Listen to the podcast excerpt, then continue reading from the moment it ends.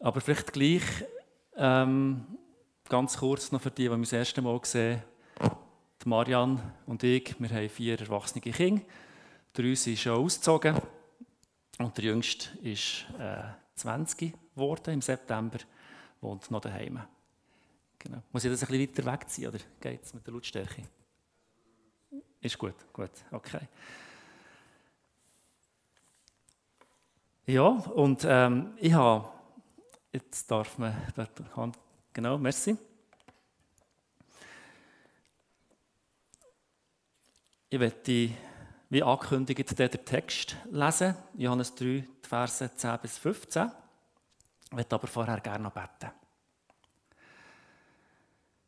Herr Jesus Christus, ganz herzlichen Dank dafür, dass du in die Welt gekommen bist, hier gelebt hast, hier geredet hast, hier gewirkt hast, Wunder gewirkt hast, dass du ans Kreuz gegangen bist und verstanden bist, Himmel gefahren bist, die Gemeinde hast entstehen Danke jetzt auch hier, die Gemeinde, die FG Bern.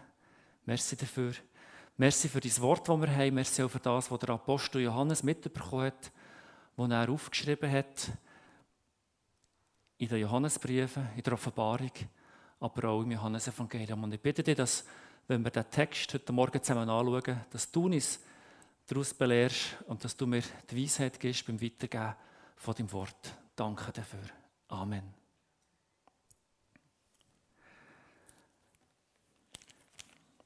Dann lese ich also Johannes 3, Verse 10 bis 15. Dort steht, Jesus antwortete und sprach zu ihm, Du bist der Lehrer Israels und weißt das nicht? Wahrlich, wahrlich, ich sage dir, wir reden, was wir wissen und bezeugen, was wir gesehen haben, und unser Zeugnis nehmt ihr nicht an. Wenn ich euch das Irdische gesagt habe und ihr glaubt nicht, Entschuldigung, ich, könnt, ich habe es nämlich noch da dabei, auf der Folie. Wenn ich euch das Irdische gesagt habe und ihr glaubt nicht, wie werdet ihr glauben, wenn ich euch das Himmlische sage? Und niemand ist hinaufgestiegen in den Himmel als nur der, der aus dem Himmel herabgestiegen ist, der Sohn des Menschen. Und wie Mose in der Wüste die Schlange erhöhte, so muss der Sohn des Menschen erhöht werden, damit jeder, der an ihn glaubt, ewiges Leben habe. Und wie es weitergeht, das habt ihr ja schon gehört. Vermutlich kennt der nächste Vers der eine oder andere sogar auswendig. Weiss auch jemand, mit dem dass da Jesus redet, was das für ein Gespräch ist, mit dem Jesus da ein Gespräch führt? Der Nikodemus, genau. Der Nikodemus lesen wir ganz am Anfang von dem sehr bekannten Kapitel, dass er, dass er ein Pharisäer war. Was waren die Pharisäer? Die Pharisäer war eine jüdische Gruppierung, eine jüdische Partei, eine religiöse Partei, aber auch eine politische Partei. Nicht ganz so einflussreich zur Zeit von Jesus wie die Sadduzäer. Es waren vor allem die Sadduzäer, die im Höheren Rot sehr stark vertreten waren. Aber auch die Pharisäer haben politisch grossen Einfluss gehabt. Aber vor allem haben sie religiös viel größeren Einfluss gehabt. Die Pharisäer, das sind die eigentlich Frommen die eigentlich Rechtgläubigen in Israel, im damaligen Israel. Und ihr Ziel war, den jüdischen Glauben zu bewahren vor dem griechischen, das heisst heidnischen Einfluss. Bei den Sadduzäern war es eben gerade anders. Die haben so Einfluss aufgenommen, haben sich dort nicht so dagegen gesträubt. Im Gegenteil, die haben das haben das äh, einfließen in jüdisch Glauben und die Pharisäer haben sich gegen das gewehrt. Sie waren die, die die genaue Einhaltung vom Gesetz betont haben. Sie waren die geistlichen Führer vom israelitischen Volk. Und zu dem, zu diesen Pharisäern, gehörte Nikodemus. Und der Nikodemus, der Nikodemus kommt in der Nacht zu Jesus. Und es entwickelt sich sehr ein spannendes Gespräch. Und es fängt an damit, dass der Nikodemus Zeichen erwähnt. Zeichen sie werden auch vor unserem Kapitel erwähnt, in Johannes 2, Vers 23, wo es heißt, als er, Jesus, aber zu Jerusalem war, am Passa auf dem Fest, glaubten viele an seinen Namen, als sie seine Zeichen sahen, die er tat. Also der, der Nikodemus hat da etwas mitbekommen. Zeichen hat er mitbekommen. Was sind Zeichen? Im Johannesevangelium werden insgesamt sieben Zeichen beschrieben. Eins war schon vor unserem Kapitel 3, nämlich, wo Jesus aus Wasser Wein macht. Vielleicht hat das der Nikodemus mitbekommen. Das ist eher unwahrscheinlich, weil anhand von dem Vers, den ich jetzt gerade gelesen habe, können wir vermuten, dass das Gespräch mit, mit dem Nikodemus und Jesus in Jerusalem geführt wird und das Verwandeln von, von Wasser zu, zu Wein ist, ist in Kana passiert, weit im Norden vom, vom Land. Später im Johannesevangelium lesen wir dann noch von weiteren Zeichen. Es sind dreimal Heilige. Ein, ein Zeichen ist noch, wo Jesus auf dem Wasser geht. Ein Zeichen ist ein Vermehrungswunder, dann, wo Jesus aus fünf Brot und zwei Fischen so viel zu essen macht, dass er 5000 Menschen, Männer kann ernähren und noch die Frauen und Kinder dazu. Und ein besonders starkes Zeichen ist dort, wo er sogar noch einen Toten auferweckt, der Lazarus wieder lebendig macht.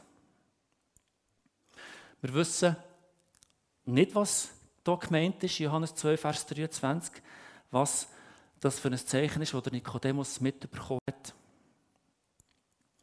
Aber die anderen Zeichen lassen uns vermuten,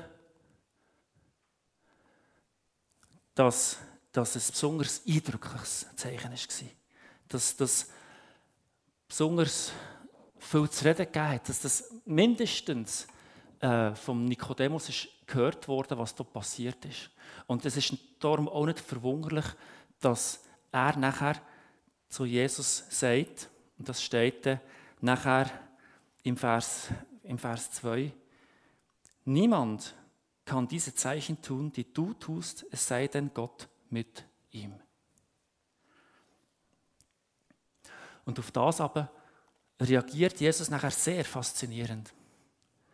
Und ihr seht das auf der Folie nachher noch, noch unten dran, gerade Fortsetzung.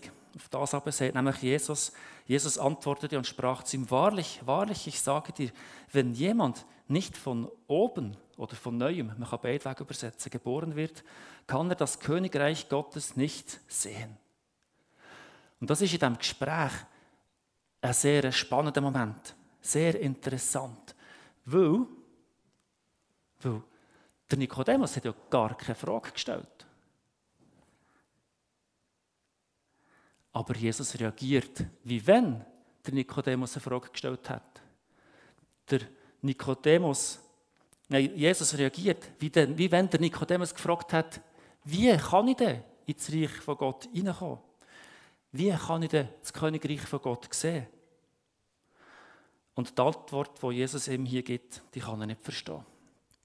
Und darum sagt er auf das aber, das ist der Vers 4. Wie kann ein Mensch geboren werden, wenn er alt ist? Kann er etwa zum zweiten Mal in den Leib seiner Mutter hineingehen und geboren werden? Jetzt erst haben wir, haben wir eine Frage. Eben, weil wir es nicht verstehen können. Und auf das aber gibt Jesus etwas sehr Ähnliches zur Antwort, wie wir schon im Vers 3 hatten. Eigentlich ähm, ein bisschen in anderen Worten, aber da etwas mit der gleichen Bedeutung. Und sagt nachher, jetzt lese ich die Verse 5 bis 8. Wahrlich, wahrlich, ich sage dir, wenn jemand nicht aus Wasser und Geist geboren wird, kann er nicht in das Reich Gottes hineingehen. Was aus dem Fleisch geboren ist, ist Fleisch, und was aus dem Geist geboren ist, ist Geist. Wundere dich nicht, dass ich dir sagte, ihr müsst von neuem geboren werden. Der Wind weht, wo er will, und du hörst sein Sausen, aber du weißt nicht, woher er kommt und wohin er geht. So ist jeder, der aus dem Geist geboren ist. Seid ihr noch bei?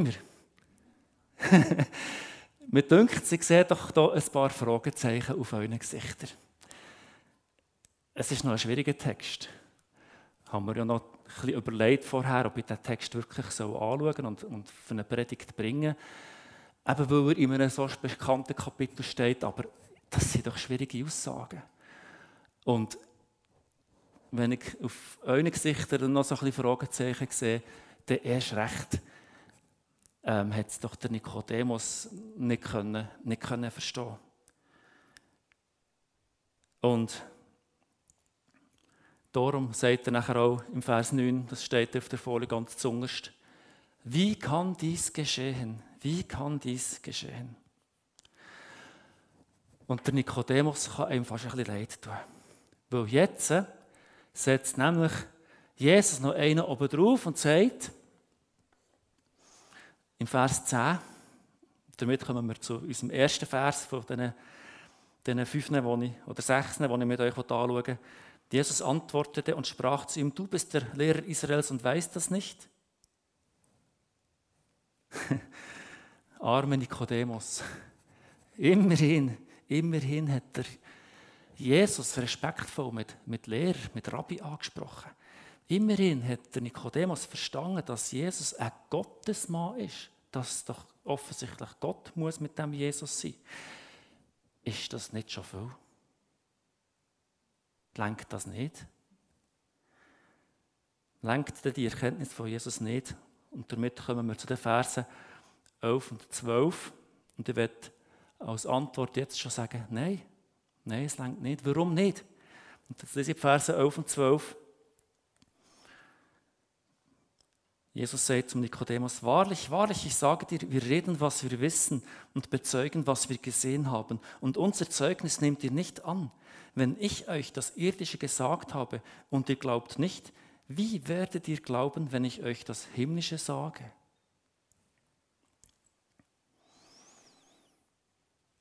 Jesus sagt zuerst einmal, der näht es nicht an. Und nachher sagt er auch noch, und der glaubt nicht.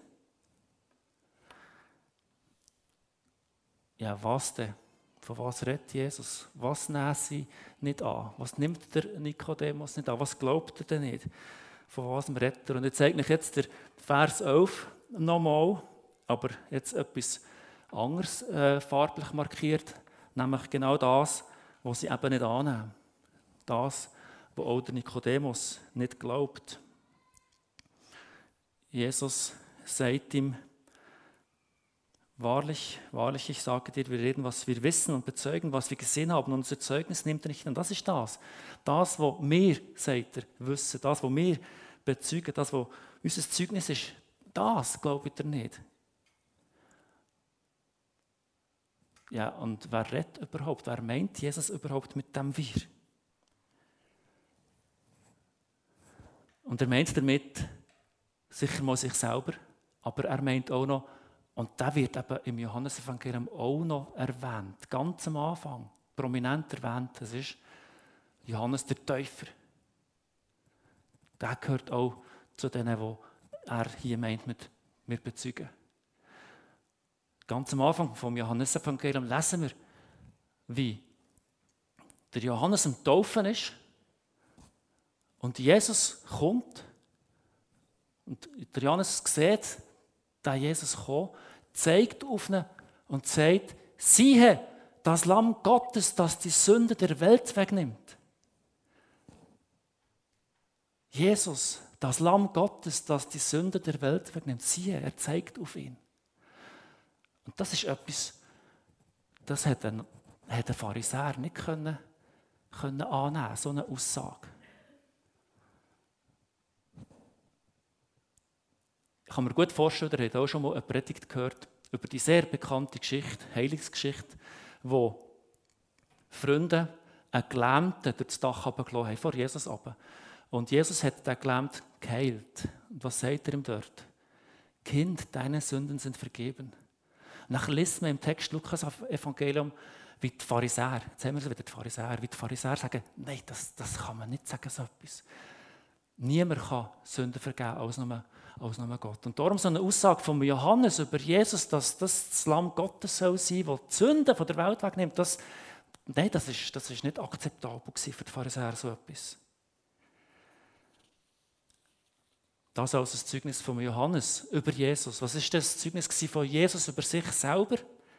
Was könnte das sein?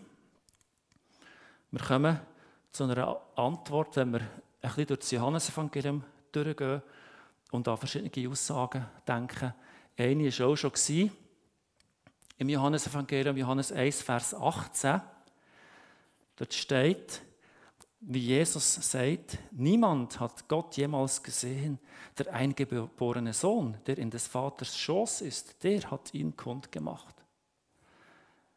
Und der eingeborene oder der einzige geborene Sohn, da ist Jesus damit gemeint. Und von ihm heißt es, oder er sagt von sich, in der Art und Weise, dass er im Schoß vom Vater ist. Er ist also bei Gott.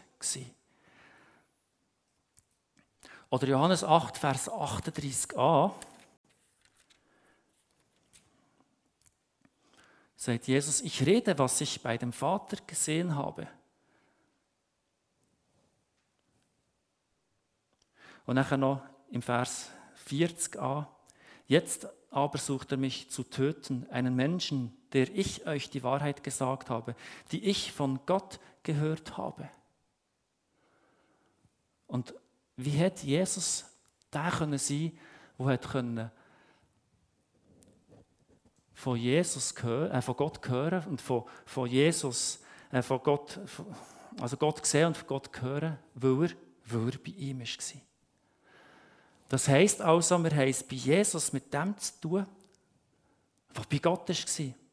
Wo Gott sieht, wo Gott gehört hat, wo, um das Fremdwort zu brauchen, dafür präexistent war wo also vorher schon existiert hat, wo schon immer war, für viele Juden nicht akzeptabel so etwas. Und darum, darum haben sie ihm später auch nach dem Leben getrachtet. Sie wollen ihn ergreifen, sie wollen ihn töten.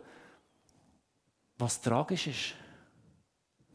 Aber immerhin haben sie, haben sie verstanden, was Jesus über sich gesagt hat. Und du, kannst du das annehmen? Glaubst du, dass Jesus bei Gott war, von Gott gekommen ist? Glaubst du, dass Jesus mehr ist als nur ein von Gott geschickter Mensch?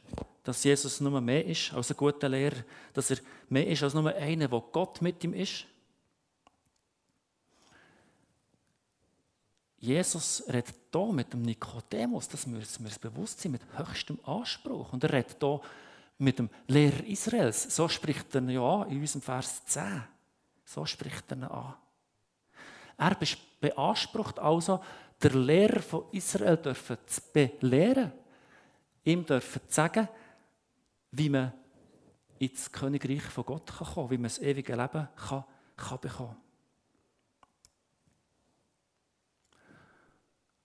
Und um ihn zu belehren, wie man das eben kann bekommen, das ewige Leben, braucht er ein Bild. Er braucht das Bild von einer Geburt.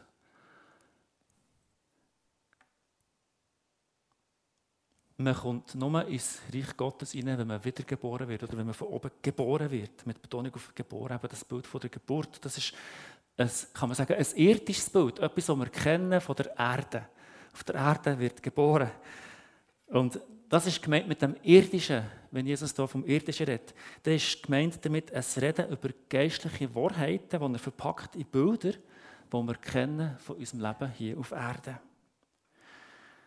Und wenn jetzt, wenn jetzt der Nikodemus eine solche Illustration, so einen Vergleich von, vom, von einer, vom, vom, zum ewigen Leben kommt, den Vergleich mit, mit der Geburt nicht kann verstehen kann, dann sagt Jesus damit, oder ist sich Jesus bewusst, der wird, der wird der Nikodemus es auch nicht verstehen, wenn er ihm sogar direkt, direkt himmlisch weitergibt. Mit anderen Worten sagt, sagt da Jesus, lass mich Nikodemus, Nikodemus, wenn du den Vergleich mit der Geburt nicht verstehst, dann verstehst du es erst recht nicht, wenn ich wieder himmlisch rede. Und warum kann, warum kann Jesus denn über Himmlisches reden? Und damit kommen wir zum Vers 13.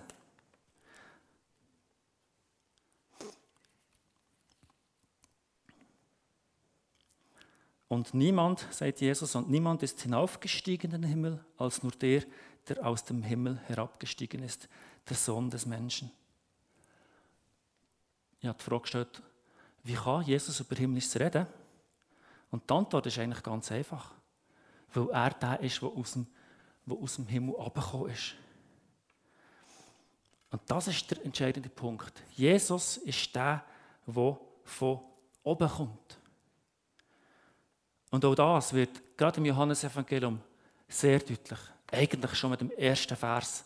Wenn wir anfangen, das Evangelium lesen, steht dort gerade am Anfang, im Anfang war das Wort und damit ist Jesus gemeint und das Wort war bei Gott und das Wort war Gott.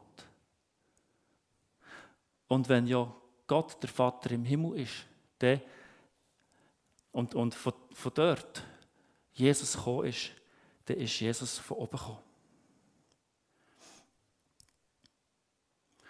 Oder nachher Johannes 3,31. Dort ist es noch, noch ausdrücklicher. Der von oben kommt, ist über allen. Der von der Erde ist, ist von der Erde und redet von der Erde her. Der vom Himmel kommt, ist über allen. Und da redet Jesus von sich. Also er kommt von oben, er kommt vom, vom Himmel. Und nachher noch Johannes 6, 62.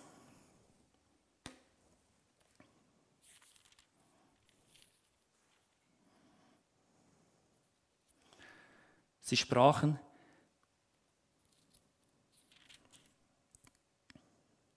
wenn ihr nun den Sohn des Menschen dahin auffahren seht, wo er vorher war. Und wo ist Jesus vorher gewesen, wenn er dort fragt nach dem Auffahren, dann ist er offensichtlich oben gewesen. Also Jesus ähm, wird dort her auffahren, wo er hergekommen ist, eben von oben. Und ich glaube, ganz am eindeutigsten wird es mit Johannes 8, Vers, Vers 23. Und er sprach, und er sprach zu ihnen, ihr seid von dem, was unten ist, ich bin von dem, was oben ist. Ihr seid von dieser Welt, ich bin nicht von dieser Welt. Und damit sehen wir, Jesus ist so etwas von einzigartig. Jesus unterscheidet sich von allen anderen Menschen. Und so etwas hätte Nikodemus nicht verstehen Und die Einzigartigkeit von Jesus, das ist auch etwas, was heute, heute noch viele Menschen nicht, nicht können, nicht, nicht wollen verstehen. Man sagt, alle Religionen sind gleich. Aber könnte es nicht sein, könnte es nicht sein, dass Jesus bei vielen Kirchenleuten und Theologen müsste sagen, ihr nehmt mein Zeugnis nicht an, ihr glaubt nicht, so wie es Jesus dem Nikodemus hat müssen sagen. Und es ist mir jetzt noch wichtig zu betonen, dass sie sagen, können, oder fragen, könnte es nicht sein, das? Ich weiß es nicht. Also es ist nicht, nicht an mir, es ist nicht an uns zu beurteilen, wer wie glaubt.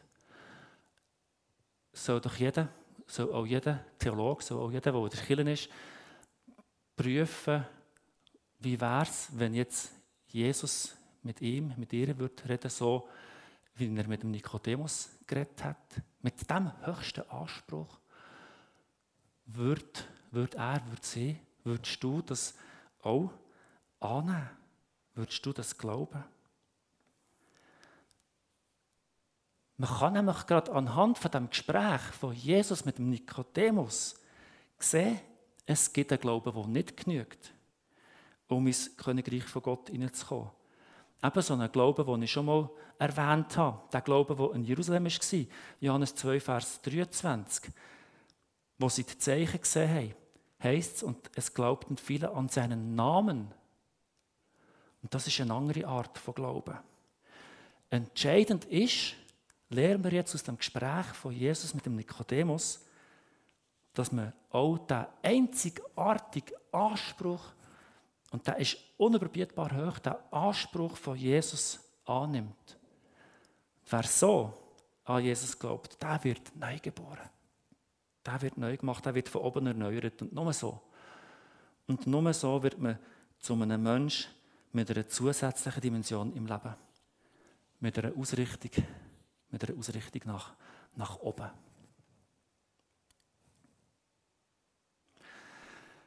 Aber ich kenne es allerdings auch, ich kenne es allerdings auch aus meinem Leben, dass ich selber nicht immer so nach oben ausgerichtet unterwegs bin. Es gibt Herausforderungen im Alltag. Sie können, sie können einem in Beschlag nehmen. Und es kann sein, dass man nachher nur noch so, so horizontal unterwegs ist. Man hat Schwierigkeiten in der Familie, vielleicht mit den Kindern, vielleicht mit den Eltern, vielleicht mit Kindern und Eltern, je nachdem, zu welcher Generation das man gehört, vielleicht sogar noch gleichzeitig. Das kann einem in Anspruch nehmen. Oder der Job natürlich, die Arbeitsstelle, kann einem auch sehr beschäftigen. Oder das Hobby. Bei mir aktuell ist es gerade die Dorfpolitik. Wir haben, wir haben bald jetzt eine Abstimmung, eine Volksabstimmung, die mich sehr beschäftigt. Ich mich dort auch noch so ein bisschen beteiligen. Also ich bin nicht Politiker, ich bin nicht Parteimitglied, werde das auch nie werden. Und gleich ich mich jetzt dort ein bisschen äh, in den Social Media am Abstimmungskampf beteiligen. Und ich merke einfach, wie, wie, wie mir das nachher Das geht mir nachher bis in die Zeiten hinein, wo ich am Betten bin. Und ich will das eigentlich gar nicht. Und, und es lenkt mich ab. Und, und eben, das, das, das kennt ihr auch, auch so solche Situationen. Vielleicht eben von der Arbeit oder von der Familie oder von, von wo auch immer. Das ist der Blick nach oben kann, kann verloren gehen. Bei uns kann es doch häufig sein wie bei einem Kompass oder so einen Kompass, der kennt ihr vielleicht ähm, noch von, von der Schule, von den OLs, Orientierungsläufe her, oder von, von der Jungschi. Wie funktioniert so ein Kompass? Oder der hat hier so zwei Zeiger. Der, der Weiß, der zeigt gegen Süden, der Rot gegen Norden. Äh, wo ist der, der, gegen Ofen zeigt? Der, der fehlt. Es ist hier noch angeschrieben, oder? Norden, Süden, Westen, Osten. Nennt man Himmelsrichtungen. Warum eigentlich Himmelsrichtungen? Keine von diesen Richtungen zeigt gegen Himmel, sondern eben all die, die, die, die, Zeiger, all die, die Himmelsrichtungen, die behalten uns hier auf, auf Erde. Was wir aber immer wieder nötig haben, ist eine, ist eine Neuausrichtung gegen oben. Dass wir uns nach oben ausrichten dass wir uns bewusst machen, auf was es in diesem Leben wirklich ankommt. Nämlich auf ein Leben mit Gott, für Gott und auf ein Leben von, von Gott her. Oder wie es der Paulus sehr schön sagt in Kolosse 3, Vers 2. Sind auf das, was da oben ist, nicht auf das, was auf der Erde ist. Das heisst jetzt nicht, dass man sich so aus der Welt zurückzieht, dass man keine Verantwortung mehr wahrnimmt in dieser Welt und für diese Welt. Dass man nur noch, auf, nur noch auf Gott ausgerichtet lebt und die Mitmenschen aus dem Blick verliert.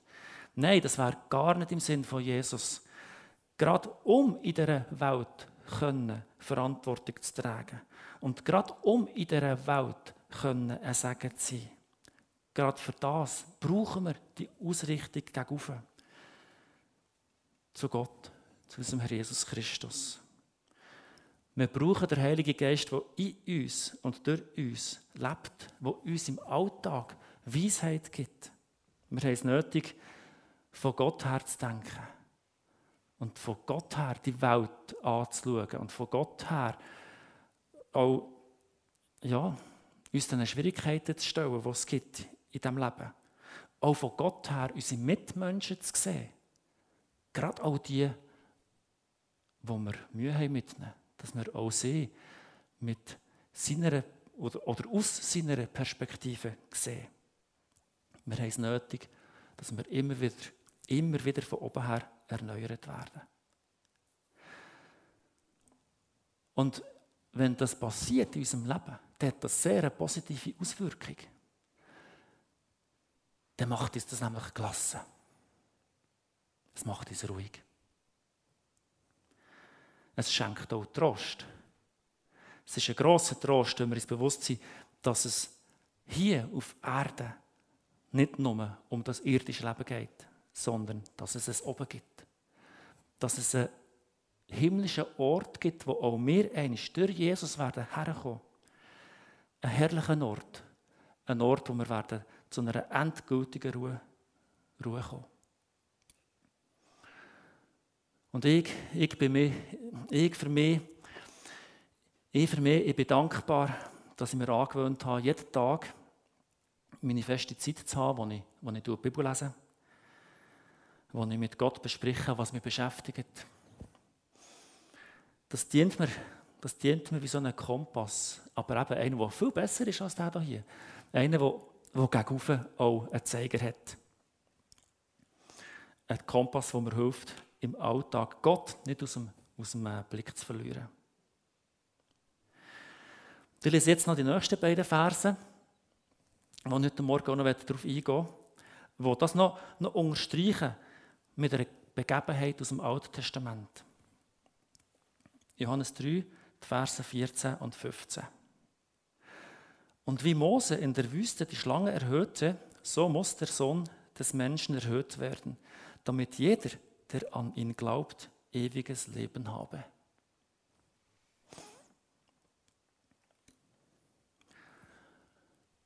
Und wie Mose in der Wüste die Schlange erhöhte. Auf was bezieht sich da Jesus? Auf etwas, was passiert ist während der 40-jährigen äh, Wüstenwanderung vom Volk Israel. Beschrieben im Alten Testament, 4. Mose 21.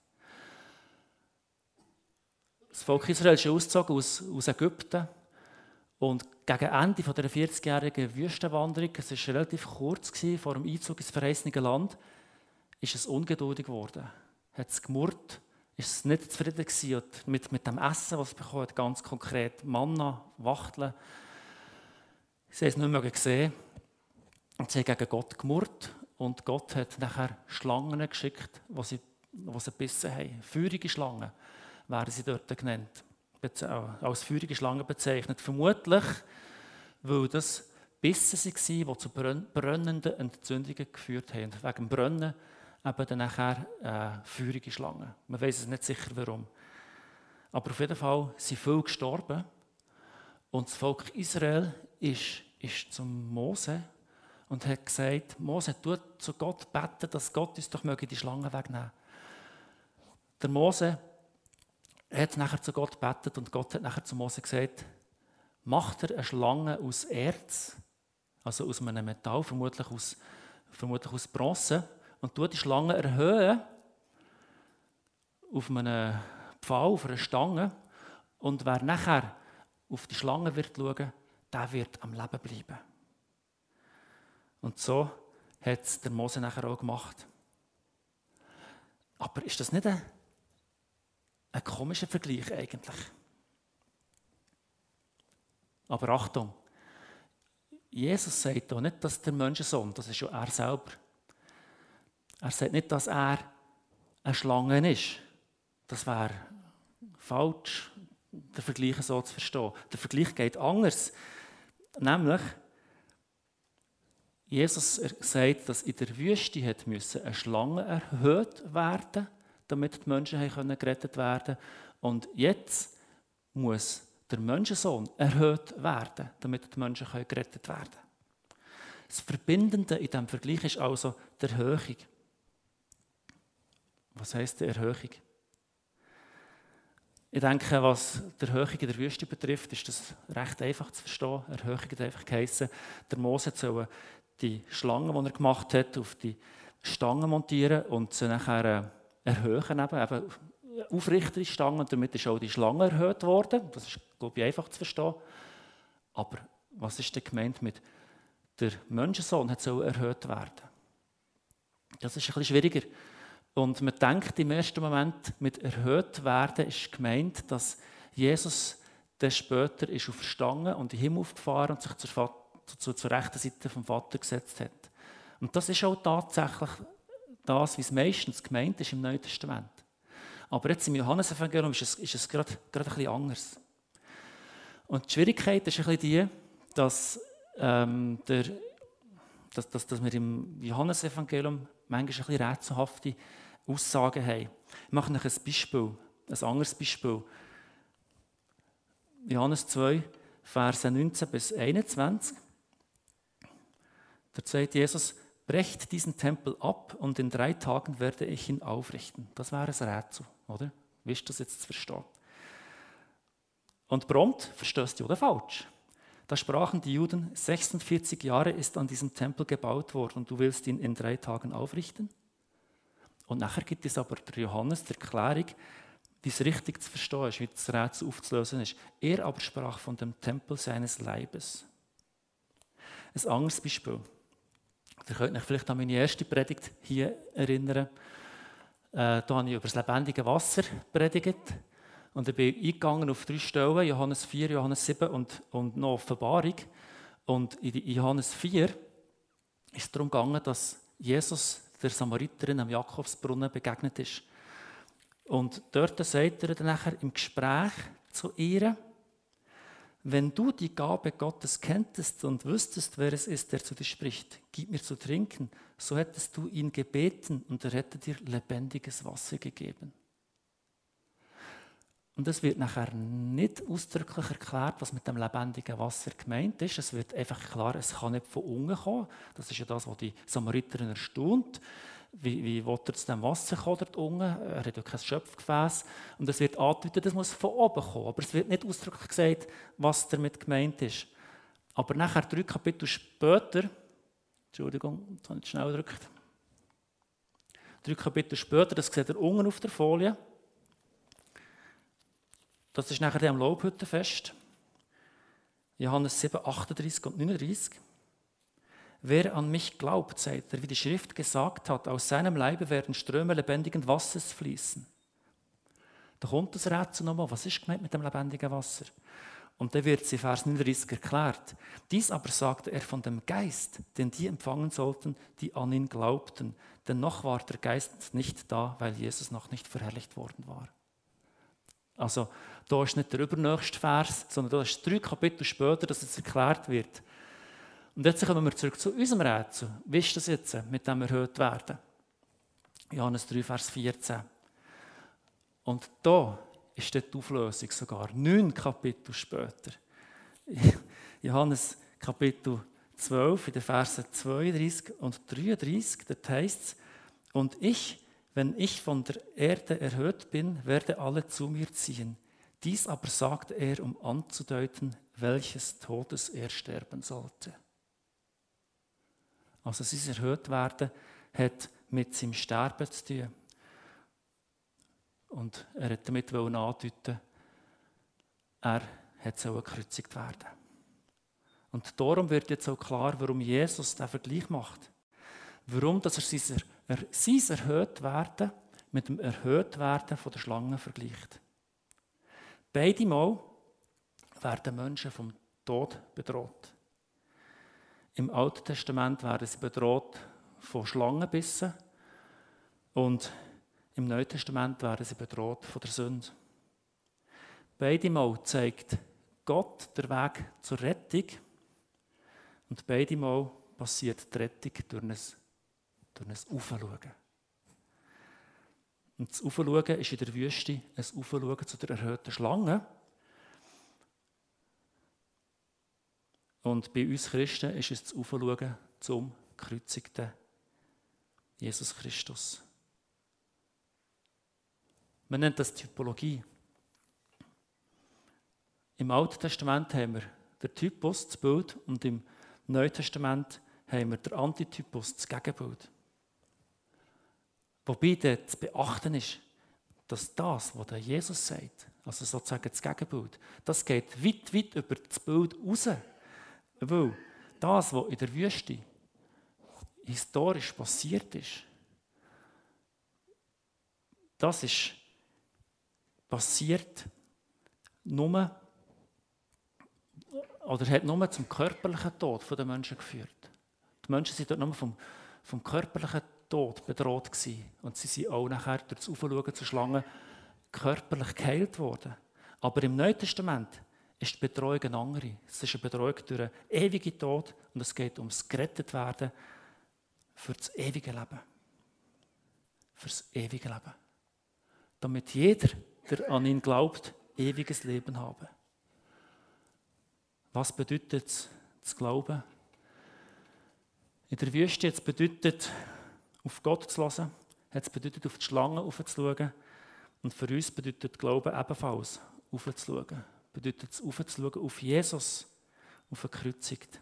Wer zu Jesus aufschaut, der wird gerettet und der bekommt das ewige Leben. Und da gibt es keinen anderen Weg, um ewiges Leben zu bekommen. Sonst hat Jesus in unserem Vers 14 nicht gesagt, dass der Mensch muss erhöht werden. Wenn es andere Möglichkeiten gäbe, um zu Gott zu kommen, so wäre der Kreuzestod von Jesus nicht unbedingt nötig gewesen.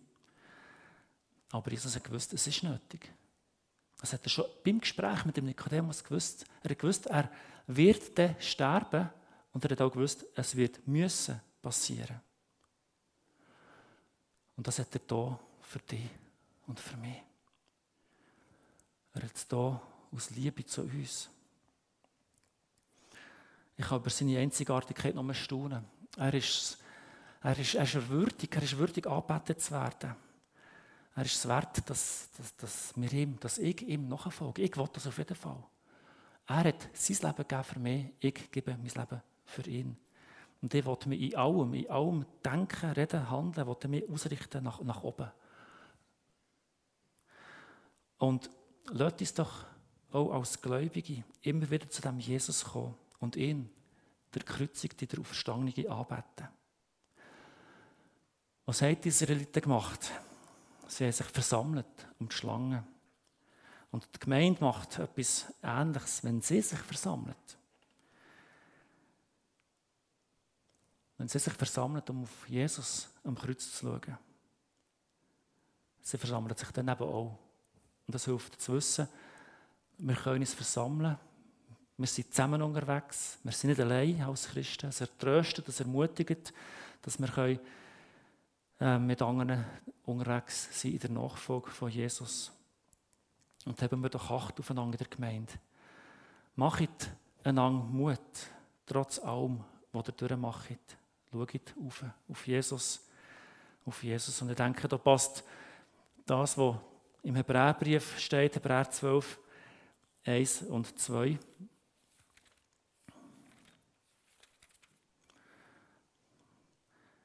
Deshalb lasst nun auch uns, lasst nun auch uns mit Ausharren laufen, den vor uns liegenden Wettlauf, indem wir hinschauen auf Jesus, den Anfänger und Vollender des Glaubens, der um der vor ihm liegenden Freude willen die Schande nicht achtete und das Kreuz erduldete und sich gesetzt hat zu Rechten des Thrones Gottes.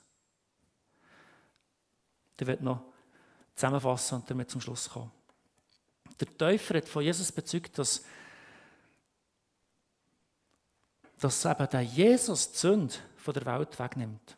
Für die Pharisäer ein unvorstellbarer Gedanke. So etwas kann doch nur Gott tun. Und Jesus hat von sich selber bezeugt, dass er bei Gott war, dass er Gott gesehen dass er Gott gehört hat. Und auch das für die Pharisäer ein unvorstellbarer Gedanke.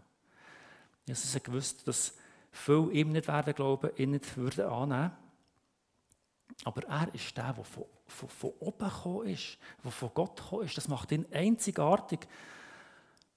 Und von oben will und kann Gott Menschen, die an ihn glauben, neu machen. Sie können, sie können, wir alle können von oben ge geboren werden, geboren sein und ein Leben als Neugeborene führen. Wer eine geistliche Wiedergeburt erlebt hat, der macht die Erfahrung, dass es nicht immer gelingt, nach oben ausgerichtet zu leben. Die alltäglichen Herausforderungen machen das schwierig, aber es ist möglich. Und die machen den Mut, eine Lebenshaltung zu haben, die mehr hat als nur zwei Dimensionen, wie bei einem Kompass, wo eben auch noch einen Zeiger hat, der gegen zeigt. Und Jesus ist erhöht worden. Das heißt, er ist und er ist gekreuzigt worden. Und für uns bedeutet das die Möglichkeit, ewiges Leben zu haben, wenn wir auf ihn schauen. So wie die Israeliten auf die erhöhte bronzene Schlange geschaut haben. Und Glauben heisst, zu dem aufschauen, wo am Kreuz von Golgatha unsere Sünden getragen hat. Und ich mache Mut, bleib dran, trotz allen Schwierigkeiten. Wollen wir doch aufschauen, auf Jesus, auf den Anfänger und Vollender von unserem Glauben. Amen. Wir beten noch. Herr Jesus, ich bitte dich darum, dass du uns helfen im Alltag. Und ich danke dir dafür, haben wir mit dir Gott, der Mensch geworden ist, der hier auf Erden gelebt hat, der auch Schwierigkeiten durchgemacht hat. Und hilf uns in unseren Schwierigkeiten und hilf uns doch immer wieder, diesen Blick gegen zu haben und aus dem heraus auch für andere ein Segen zu sein hier in dieser Welt. Danke dafür. Amen.